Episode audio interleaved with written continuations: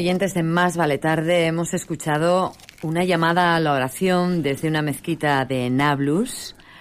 Vamos a saludar a Carlos Pérez Cruz, porque él nos va a contar ahora no va a hablar de música solamente como es habitual que le escuchemos aquí los martes, sino de su visita a Palestina. Él ha ido con la ONG Eso de Paz. Carlos, ¿qué tal estás? ¿Qué tal? ¿Qué recuerdos escuchando esta llamada a la oración, paseando por las calles de Nablus? Salam aleikum, por cierto. Salam aleikum, aleikum salam. Pues ya sabes que, es uno de los sonidos habituales en el mundo árabe, eh, esas llamadas desde las mezquitas, aunque la verdad que en Palestina eh, tuvimos también sesión de campanas eh, católicas, ¿no? porque estuvimos también en la iglesia de la Natividad de Belén. Hay una convivencia allí entre cristianos y musulmanes, pero lo que llama la atención a quienes venimos desde aquí pues es la parte de, las llamadas a la oración de las mezquitas.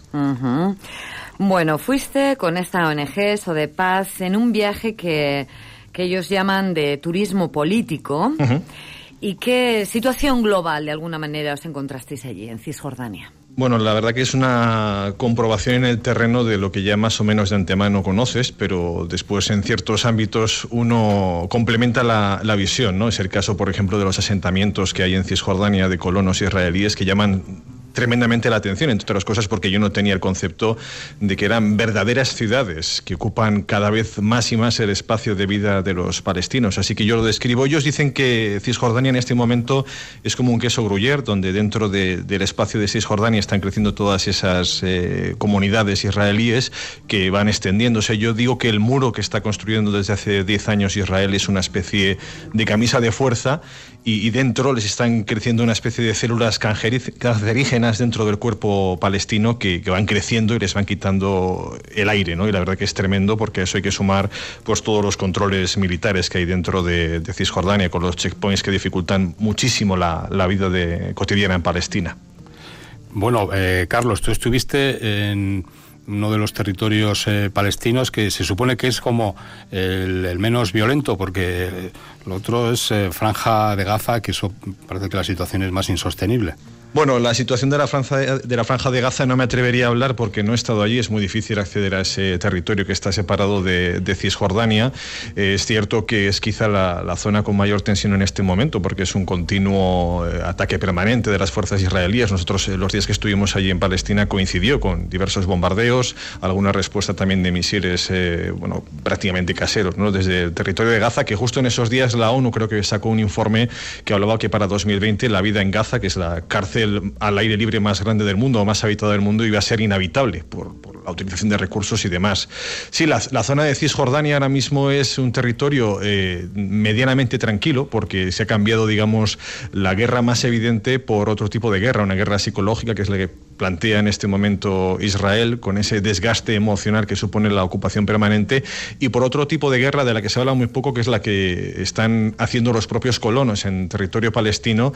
Eh, días antes de que fuéramos habían atacado eh, a un taxi con una familia palestina todavía están ingresados en el hospital muchos de ellos. Es decir, se eh, continuamente hay ataques por parte de, colonos de los que se sabe muy poquito porque ya no tienen esa grandilocuencia ¿no? de las imágenes bélicas que acostumbrábamos a recibir desde ese territorio. Carlos habla Hablabas de los checkpoints o controles militares de Israel que dificultan terriblemente el acceso, pues prácticamente a cualquier sitio. Y tienes el testimonio de una madrileña que lleva 27 años viviendo en Palestina.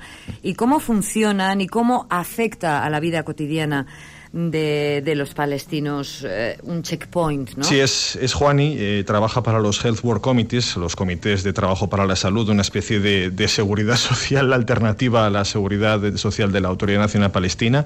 Eh, nos comentaba dentro de las dificultades de salud propias de vivir en unas condiciones como estas, cómo afectaba efectivamente esos controles militares en muchos aspectos, por ejemplo, en, cómo muchas mujeres han llegado a fallecer en ellos cuando estaban de parto. Si parece, lo escuchamos, escuchamos el testimonio de Juani, que nos va a explicar mejor que yo cómo es esa situación.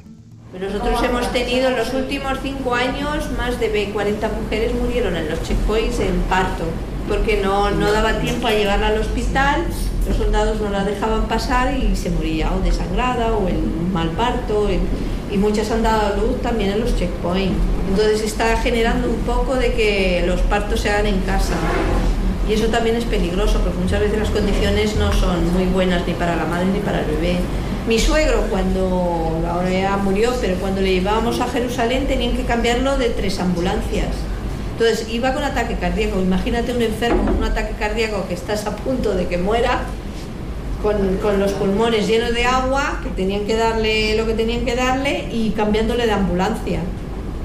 Sí, sí, eso ha, perjudicado mucho y ha matado mucha gente. Es que lo que hacen los israelíes no es una ocupación, digamos, eh, militar, militar ahora, lo que hacen es una ocupación psicológica, es decir, sí. matar a la gente de una forma indirecta.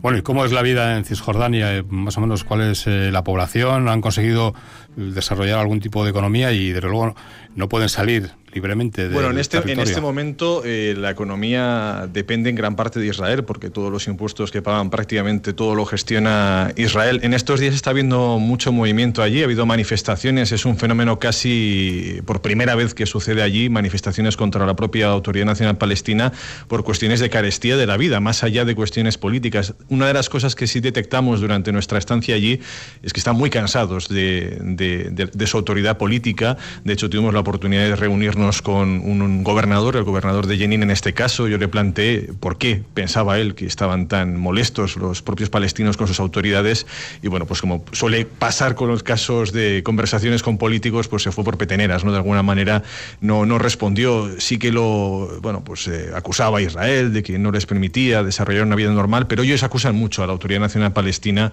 de colaboración también con Israel y de una policía secreta que, que encarcela a muchos de ellos.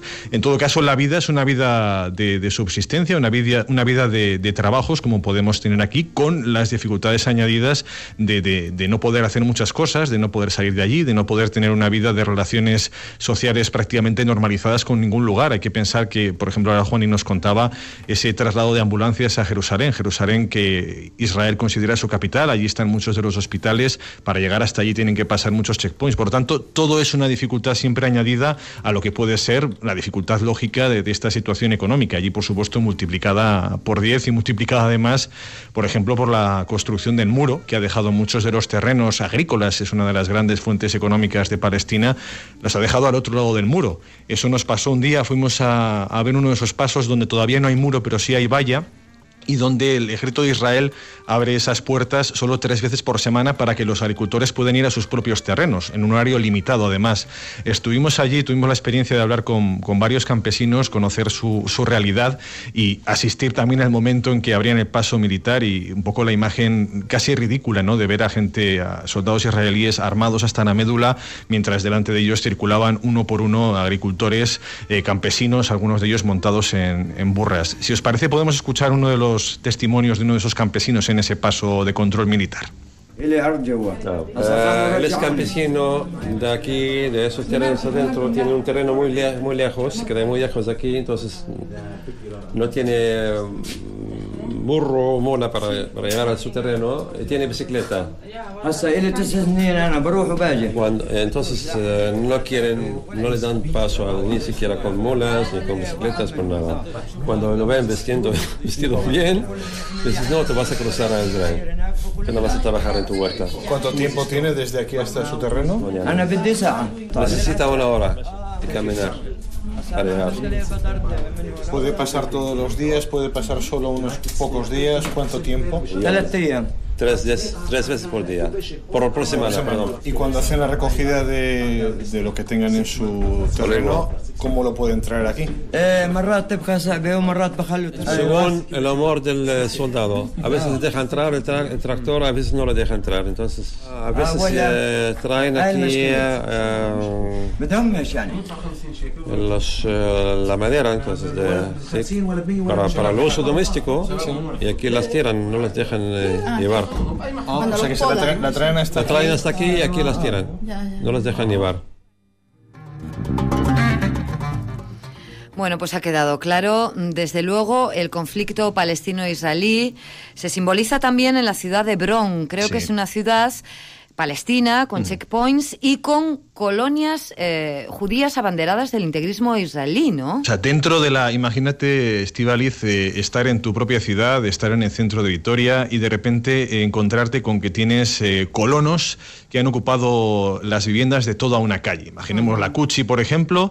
imaginaos una ciudad donde en una de sus calles de comercio principal, las bajeras comerciales las ocupan en este caso los ciudadanos palestinos de la ciudad de Hebrón y de repente encima de tu cabeza, a la altura del final de esas bajeras comerciales y del primer piso de viviendas, tienes una valla metálica que te separa en tu cabeza, donde los colonos viven en los pisos de arriba, arrojan sus basuras allí, en fin, un gesto que os podéis imaginar eh, cómo se vive. Y claro, para acceder a esas casas eh, tienen que cortar los eh, militares israelíes una calle principal de Hebrón que está al otro lado, en la paralela, para que solo puedan circular los colonos. Es una situación realmente bueno, impactante, ¿no? Estar caminando por allí, estás en una ciudad palestina, dentro de territorio cisjordano, y encontrarte de, pronto una, una, calle con esas características. Incluso ahora os invito a hacer un paseo, vamos a caminar por las calles de Hebrón y vamos a escuchar, de pronto nos encontramos un control dentro de las propias calles donde los ciudadanos tienen que ir uno por uno atravesando vallas metálicas, puertas circulares, controles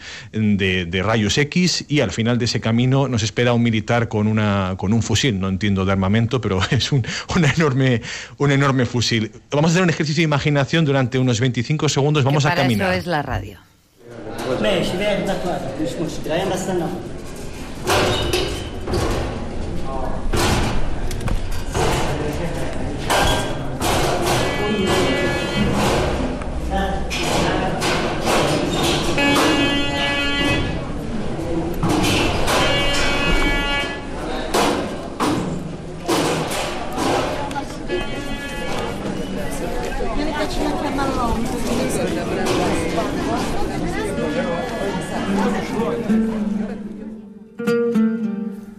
Bueno, y por ejemplo, algo básico, así, eh, los recursos, el agua imagínate, pues el agua con el calorcillo que se supone que tiene que hacer algunas épocas del año. Pues es uno de los grandes, el agua, es uno de los grandes problemas. Eh, el tema del agua. Tuvimos una reunión en Ramala con una, asociación que, se dedica a todos los temas hidrológicos y unas cosas que aprendimos es que los recursos, por ejemplo, del río Jordán se desvían por parte de Israel al desierto del Negev, que es parte del territorio israelí, con lo cual eso está provocando ya no solo la parte de las dificultades para los propios palestinos de acceso a los recursos sino que incluso el Mar Muerto esté perdiendo gran parte de su, bueno, de su dimensión, ¿no? de, de, los, de los litros y litros de agua de ese mar tan particular están desapareciendo por ese desvío del agua del río Jordán.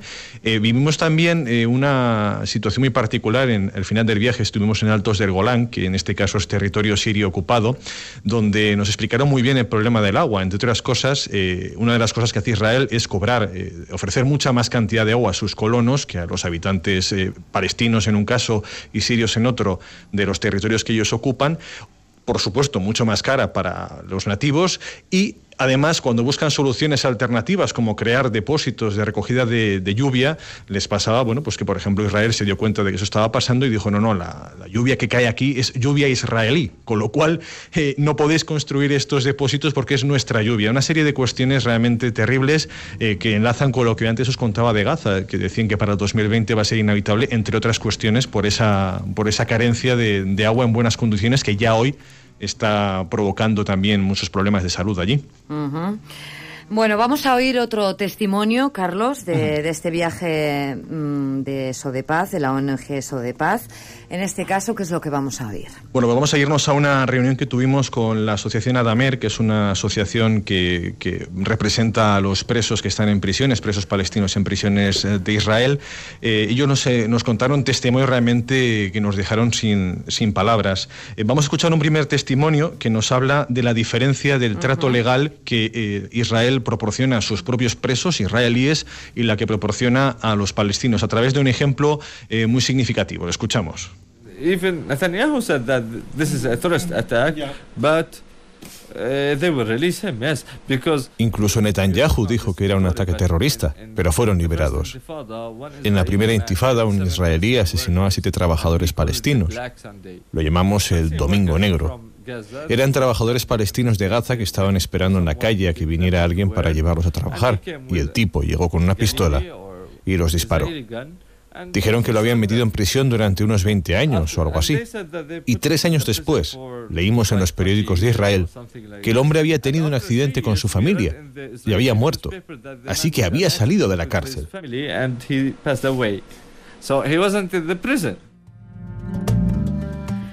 Carlos, se dice que en una situación de guerra la primera víctima es la verdad. Sin duda. Y aquí también ocurre algo complicado, ¿no? La difícil objetividad de los medios de comunicación en el tratamiento informativo, medios de comunicación occidentales. Sí, hay que tener en cuenta que para acceder allí eh, prácticamente es imposible no hacerlo a través de Israel y para poder trabajar allí, para poder trabajar en Jerusalén, que hoy por hoy es lo que ellos denominan la capital indivisible y única de Israel, bueno, pues necesitas el permiso de las autoridades israelíes, así que es difícil a partir de ahí intentar ser objetivo, intentar comunicar ciertas verdades cuando tus permisos dependen de una de las partes eh, en conflicto, por decirlo así. Y también este abogado de Adamer nos explicaba un ejemplo que nos va a dar una idea de, de por dónde van los tiros en este caso.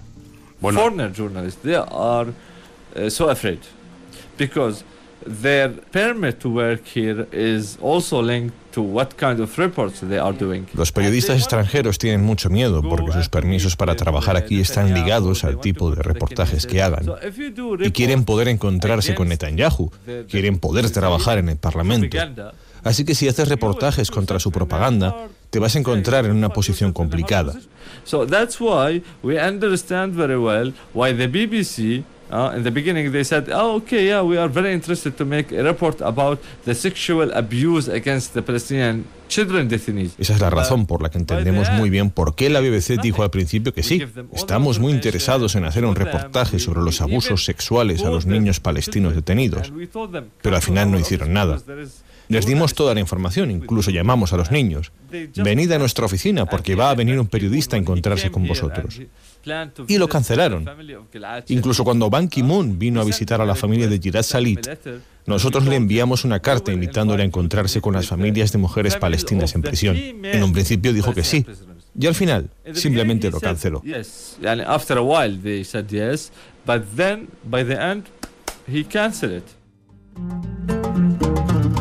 Bueno, y se habla también de la primavera árabe palestina. Parece ser que hay una rivalidad entre el, el presidente y el primer ministro, ¿no? Y la gente protestando, los precios. Eh, Esto va un poco en relación a eso, precisamente, que comentaba antes. Nada más irnos nosotros de allí es cuando ha empezado toda esta serie de movimientos de, de protesta pues, por los precios eh, de la vida, eh, que, que, además están ligados a eso, a que ellos dependen absolutamente de, de Israel. Así que hemos visto desde la distancia ya cómo ha habido protestas en Ramallah, en la propia ciudad de Nablus, en ciudades que hemos estado hacia tres días, tres, cuatro días cuando empezaron a hacerse estos, estas manifestaciones eh, de, hartazgo con la Autoridad Nacional Palestina, en definitiva, que es una autoridad eh, que ellos consideran ilegítima. Hace muchos años que no hay elecciones en Palestina, ahora parece que se va a intentar hacer elecciones municipales y locales, pero todo esto siempre está a expensas de que realmente lo podamos ver y que sea así, que sea un principio. Y, y desde luego está esa parte de división política entre Hamas y Al-Fatah, el gobierno de Hamas en Gaza y, como nos decía la propia Juani que escuchábamos al principio, cuando supieron que jamás iba a ganar también en, Cisjordania es cuando se acabó con las elecciones. Y así llevan con muchos años de un mismo gobierno que ellos no han, no han elegido. Bueno, Carlos, de verdad, serás músico, pero eres un estupendo periodista. Gracias. Hemos hecho bien en ficharle aquí en Más Vale Tarde. Y como despedida vamos a escuchar un canto grabado a dos palestinos que habla del vuelo de un avión de papel que se convierte en un avión de guerra, que es una especie de metáfora ¿no? de las realidades que viven. Ya que lo mío en este programa es la música, pues vamos a acabar con un poquito de música sobre el terreno, como cual Alan Lomax con su grabadora del siglo XXI, bueno, pues me llevo unos cuantos recuerdos musicales y el de nuestro guía, una fantástica persona, Isa, junto a Fallés, que es otro personaje con otra gran historia que algún día contaremos, y nos cantaron este tema que efectivamente habla de ese avión de papel que lanza un niño y de pronto al mirar al cielo aparece un avión mucho más grande y con peores noticias. Vamos a escuchar como detalle de, de despedida. عم يلعب بالحارة عم بيدور عخيطان ليدور طيارة كان في مرة طفل صغير عم يلعب بالحارة عم بيدور عخيطان ليطير طيارة اطلع بالسما وقال وعيونه عم تلمع شوفوا شوفوا طيارة جاي لعنا الطيارة وهي طيارة كبيرة. وما Pues te vamos a decir adiós a ti, a Isa y a Fallez. Muy bien, pues nada, nos quedamos aquí cantando, Sí. al menos yo personalmente en el recuerdo tan reciente de esta visita a Palestina. Yo animo a todo el mundo que se acerque, es una población fantástica, nos recibieron en todos los lugares con muchísimo cariño y la mejor forma de conocer la realidad es acercarse, que nadie se asuste, evidentemente hay que estar atento a la actualidad, es un territorio que puede cambiar constantemente, pero es una experiencia asequible a día de hoy y donde uno aprende mucho. Y fíjate, viven dos millones y medio en un territorio diminuto, ¿no? Pues imagínate, imagínate la concentración, por eso decía esa especie de queso gruyere que llaman ellos, o de células que tienen dentro que son los colonos, que en fin, les están dejando sin respiración. Gracias, Carlos Pérez Cruz. Un abrazo. Un abrazo, hasta el martes. Y gracias de verdad eh, por este reportaje. Gracias.